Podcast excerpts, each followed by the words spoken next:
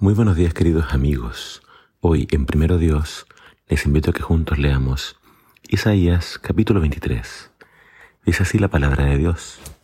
Este es el mensaje que recibí acerca de Tiro. Giman ustedes, barcos mercantes de Tarsis, porque quedaron destruidos el puerto y las casas de Tiro. Los rumores que oyeron en Chipre son ciertos.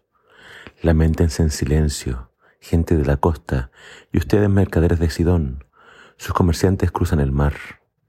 Navegando sobre aguas profundas, les traían granos desde Egipto y cosechas de todo el Nilo. Ustedes eran el mercado del mundo, pero ahora tú pasas vergüenza, ciudad de Sidón, porque Tiro, la fortaleza del mar, dice, ahora estoy sin hijos, no tengo hijos ni hijas. Cuando en Egipto oiga la noticia acerca de Tiro, habrá gran dolor. Avisen ahora a Tarsis, Giman ustedes los que viven en tierras lejanas, con la larga historia que tenían ustedes. ¿Son estas silenciosas ruinas lo único que queda de su ciudad, antes tan llena de alegría? Piensen en toda la gente que enviaron para establecerse en lugares distantes. ¿Quién hizo caer este desastre sobre Tiro? La gran fundadora de reinos. Sus comerciantes eran todos príncipes, sus mercaderes, nobles. El Señor de los ejércitos celestiales lo hizo para destruir tu orgullo y dejar por el suelo a toda la nobleza de la tierra. Vengan habitantes de Tarsis, arrasen la tierra como el Nilo en sus inundaciones, porque Tiro está indefensa. El Señor extendió su mano sobre el mar y sacudió los reinos de la tierra. Él se ha pronunciado contra Fenicia, ordenó que fueran destruidas sus fortalezas. Él dice, nunca más volverás a alegrarte, oh hija de Sidón, porque has sido aplastada. Aunque huyas a Chipre, no encontrarás descanso. Miren a la tierra de Babilonia, la gente de esa tierra ha desaparecido. Los asirios han entregado a Babilonia a los animales salvajes del desierto. Levantaron rampas de asalto contra sus muros, derribaron los palacios y convirtieron la ciudad en un montón de escombros. Giman ustedes barcos de Tarsis, porque su puerto está destruido.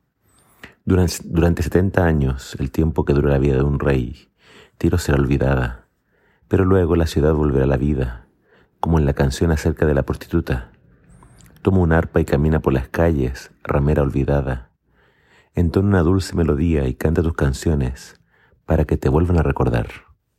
Así es, después de 70 años, el Señor devolverá la vida a Tiro, pero no será distinta de lo que era antes volverá a ser una prostituta para todos los reinos del mundo. Sin embargo, al final sus ganancias le serán entregadas al Señor. Sus riquezas no serán acumuladas, sino que darán buenos alimentos y vestidos de buena calidad a los sacerdotes del Señor. Esta es la última nación que recibe de parte de Dios esta condenación. Y Tiro, eh, que en algún tiempo fue un buen aliado de Israel, ya que su rey eh, era muy, digamos, amigo de Salomón y le proveía de artesanos y, madera. Ahora estamos viendo de que recibe de parte de Dios una condenación por su orgullo. Eh, se habla de su comercio, se habla de, de todo lo que ellos navegaban, porque Tiro estaba en las costas del norte, muy cerca de lo que actualmente es Haifa en Israel y actualmente sería el país del Líbano. Entonces Tiro, que tuvo una buena relación en el pasado con Israel, ahora se condena porque al relacionarse con tantas naciones por su comercio, eso lo ha llevado al orgullo y Dios entonces acá plantea que Él va a castigar a todas las naciones que han caído en la soberbia y en el orgullo. ¿Cuándo se cumple la profecía? Porque acá habla específicamente de un periodo de 70 años. Y lo que ocurre con, con Tiro dice Dios, la voy a destruir, pero después voy a acordarme de ella.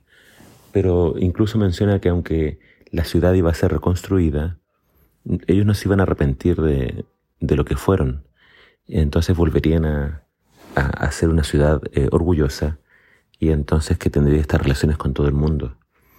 Eh, quien destruye entonces Tiro fue efectivamente eh, Alejandro Magno.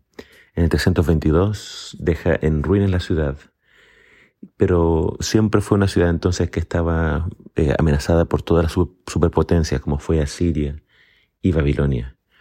Siempre le infligieron grandes golpes a tiro porque estaba en el camino. Entonces vemos del capítulo de hoy que todo lo que Dios dice se cumple. Y es un llamado entonces a la humildad, es un llamado a siempre, aunque Dios nos dé oportunidades y podamos ser muy exitosos, mantener los pies en la tierra, reconocer que todo lo que tenemos proviene de Dios y nunca entonces caer en esta soberbia por simplemente tener éxito en las cosas o empresas mundanales. Que Dios nos mantenga entonces con humildad y siempre dependientes de Él. Que el Señor te bendiga.